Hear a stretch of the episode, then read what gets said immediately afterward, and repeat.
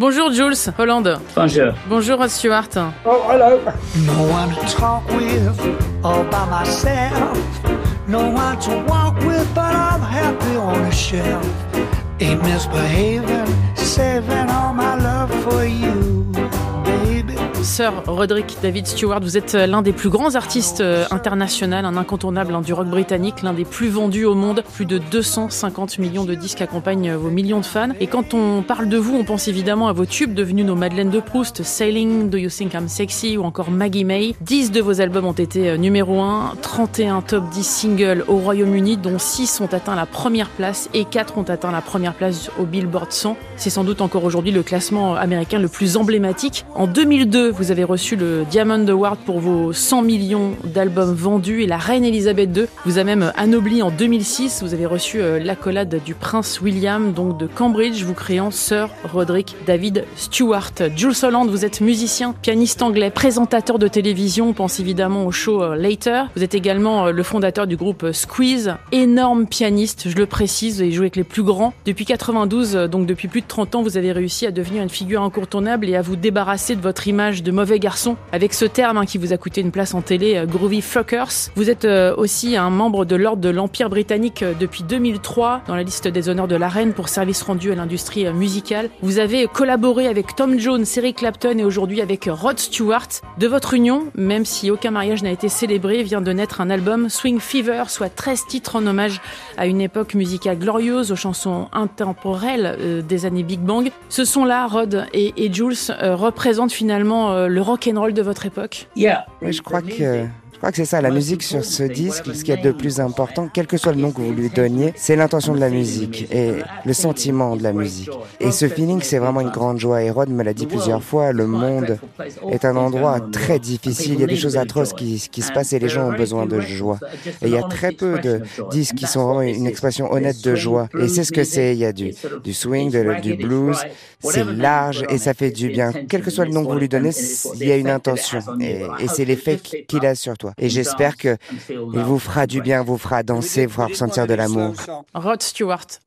On voulait pas de chansons de ballades et, et de chansons plus lentes. J'ai dit à Georges, tout doit être rapide. Et on veut que les gens tapent du pied.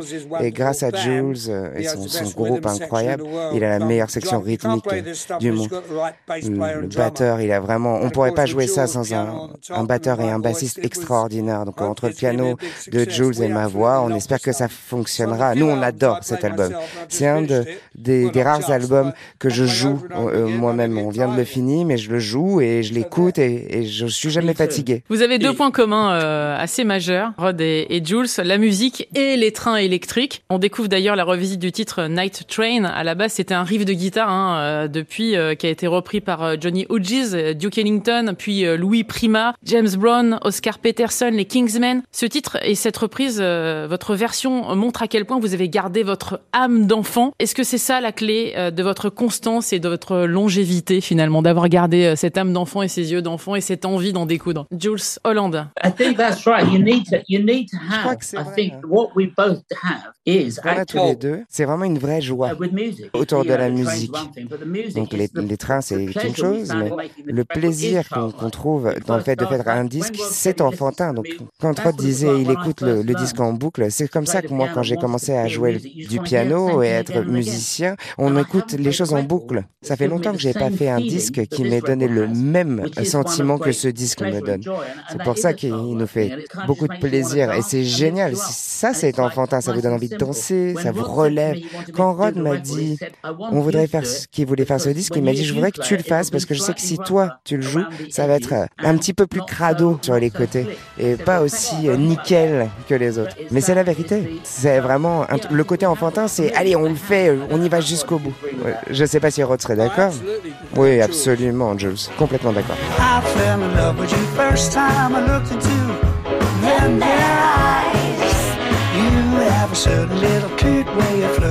I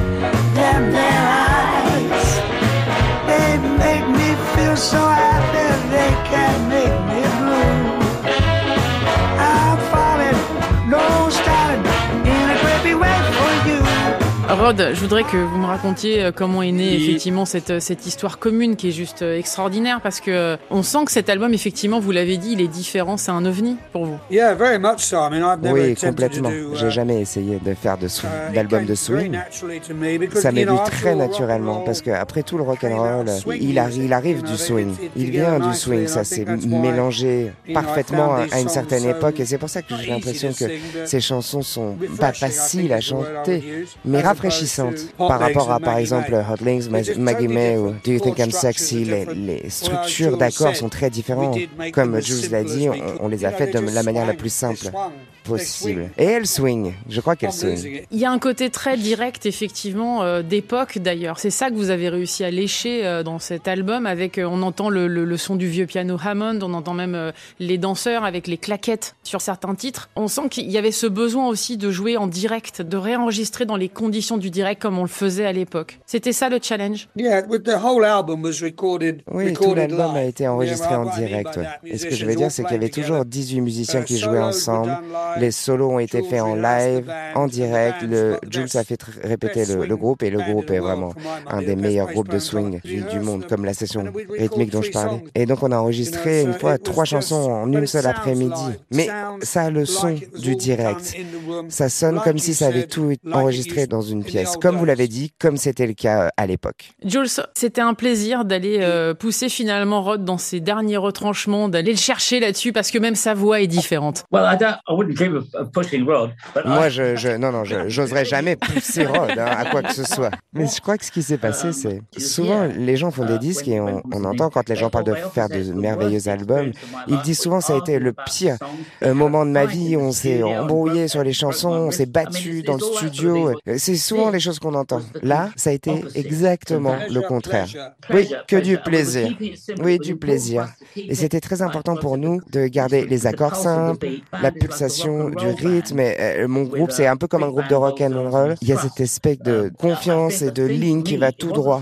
Et pour moi, euh, ce qui était important, c'était pas de pousser Rod, mais c'était littéralement, il y a une expression qui dit c'est le chanteur qui importe, pas la chanson. Vous pouvez entendre une chanson pendant des années sans y prêter attention. Et quand le bon chanteur la chante, là vous la voyez. Et il n'y a qu'une poignée de chanteurs. Ray Charles, Edith Piaf, Frank Sinatra, Rod Stewart est un de ces chanteurs-là. Et ça veut dire que quand ils chantent, les gens se connectent comme si ça sort directement de leur cœur.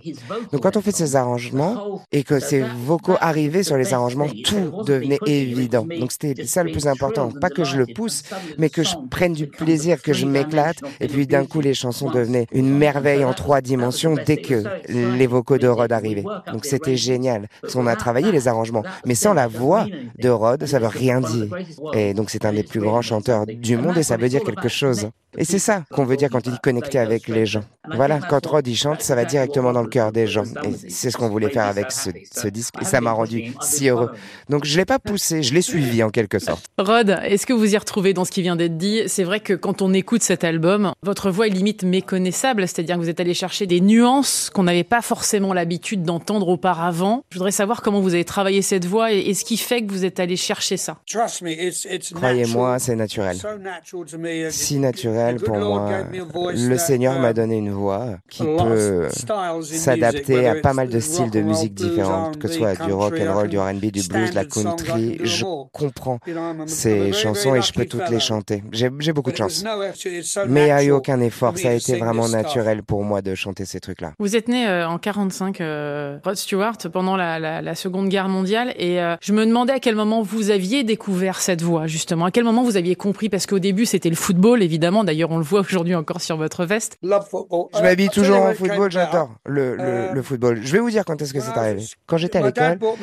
Mon père m'a apporté When I une guitare. Il 12, m'a acheté une guitare quand j'avais à peu près wasn't 12 into ans. music. Je, je la voulais pas, j'aimais pas la musique, peut-être un petit peu avant playing 12 ans. Mais bon, j'ai commencé à jouer a de la guitare, and puis je suis devenu un beatnik et je chantais sur la Brighton with plage my à Brighton were avec all mes potes. On était tous des beatniks. On lisait Jacques Kerouac, on first écoutait album. le premier album And de Bob Dylan. Et "Rock, les gens se us a song." réunissaient et me disaient, Hey must vas-y chante. Et je me suis dit, ah, j'ai peut-être quelque chose. et j'ai poussé à partir de là. Mais si vous m'aviez dit à 16 ans que je chanterais encore à 79 ans, je ne vous aurais jamais cru. Mais je suis là et je le fais encore et j'adore chaque minute. Alors justement, Rod, pour parler de ça, comme ça on va, on va clôturer euh, ce moment-là, je voulais savoir ce que représentait cette carrière, ces 250 millions d'albums vendus, parce que ce sont des chiffres certes, mais surtout il y a un titre euh, donné par la reine Elisabeth II, cette accolade euh, du prince William, donc duc de Cambridge. Elle représente quoi cette carrière, cette longévité, cet amour du public aussi, et cette reconnaissance de la part du métier et de votre pays bah, Ça représente tout pour moi. J'adore la, la, famille royale, je les ai toujours adorés. Il y a beaucoup d'anti-royaux dans ce pays et, et, je peux comprendre, hein, les jeunes ne comprennent pas vraiment pourquoi on est une famille royale. Mais moi, je suis d'une autre génération et j'adore la famille royale. Donc euh, moi, pour être d'être adoubé chevalier, ça a été vraiment un de mes rêves les plus fous. J'aurais juste aimé que mes parents soient en vie pour le voir. C'est vraiment le plus grand honneur que vous puissiez avoir dans mon pays.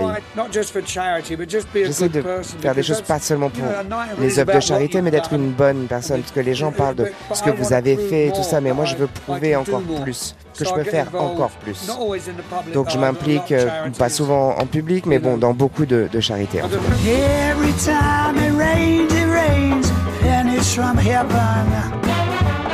Don't you know each cloud contains heaven? You'll find your fortune falling all over town. Just make sure your umbrella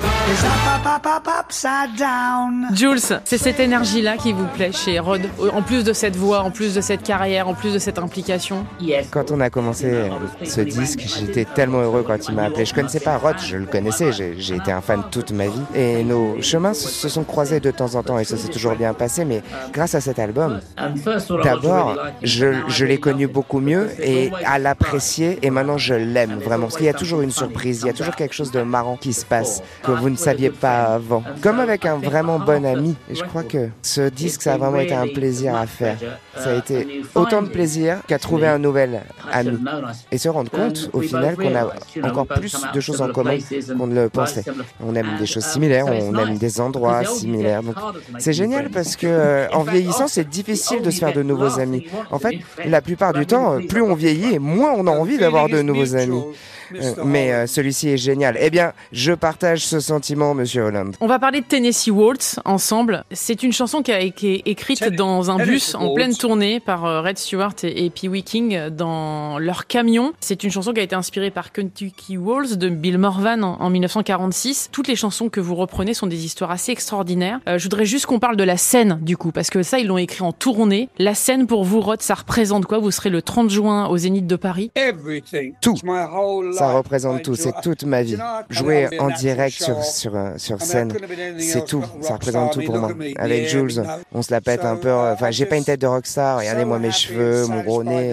Donc je suis tellement heureux et satisfait de pouvoir continuer à faire ça et qu'il y ait toujours un public qui vienne nous voir jouer en live.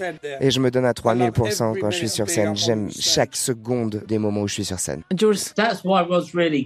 Et c'est pourquoi Rod, il est incroyable. Et c'est la vérité de chaque musicien qu'il soit dans des stades à vendre des centaines de milliers de, billets ou un musicien qui démarre. Un vrai artiste, il adore jouer pour les gens. Il adore chanter les chansons.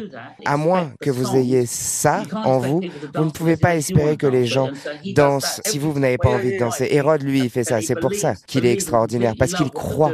Et il croit et il adore pleinement ce qu'il fait. Parce que si c'est pas votre cas, ce sera pas le cas des autres. Et c'est pour ça que lui, il est numéro un. Cet album, c'est un shoot de bien-être, un booster d'énergie. Il fait du bien au corps, à l'esprit. C'est un pur bonheur. Merci beaucoup. Euh, ça s'appelle Swing Fever. 13 morceaux qui swing, qui groove avec un chanteur et des musiciens exceptionnels. Merci Jules. Merci Rod Stewart. Oui, c'était notre intention. Hein, c'est ce qu'on voulait faire. Frankie and Johnny were sweethearts. At least that's the way the story goes. Frankie bought everything for Johnny. From his sports car to his Ivy League clothes. Oh, he was a man, alright. Oh, but he was doing her wrong. Let me tell you what's happened. A friend came running to Frankie. She said, I wouldn't tell you no lie. I saw that man of yours in a Jaguar with a chick named Nellie Bly. Oh, if he was your man. Let me tell you, he was doing you wrong. And let me tell you the rest of the story. Frankie went round to the car She peeked in a sweating place. And there she saw Johnny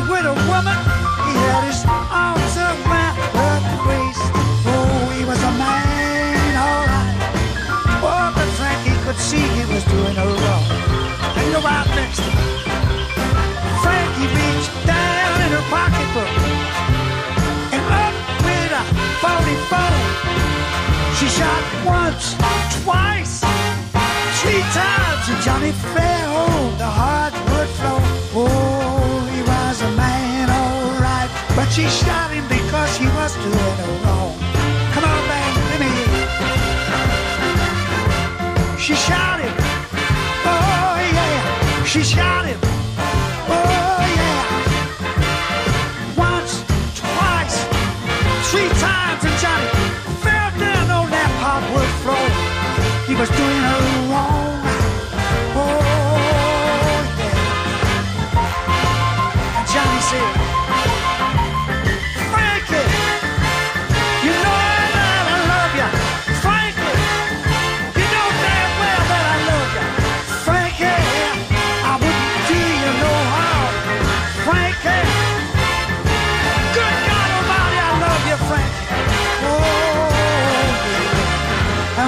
Story of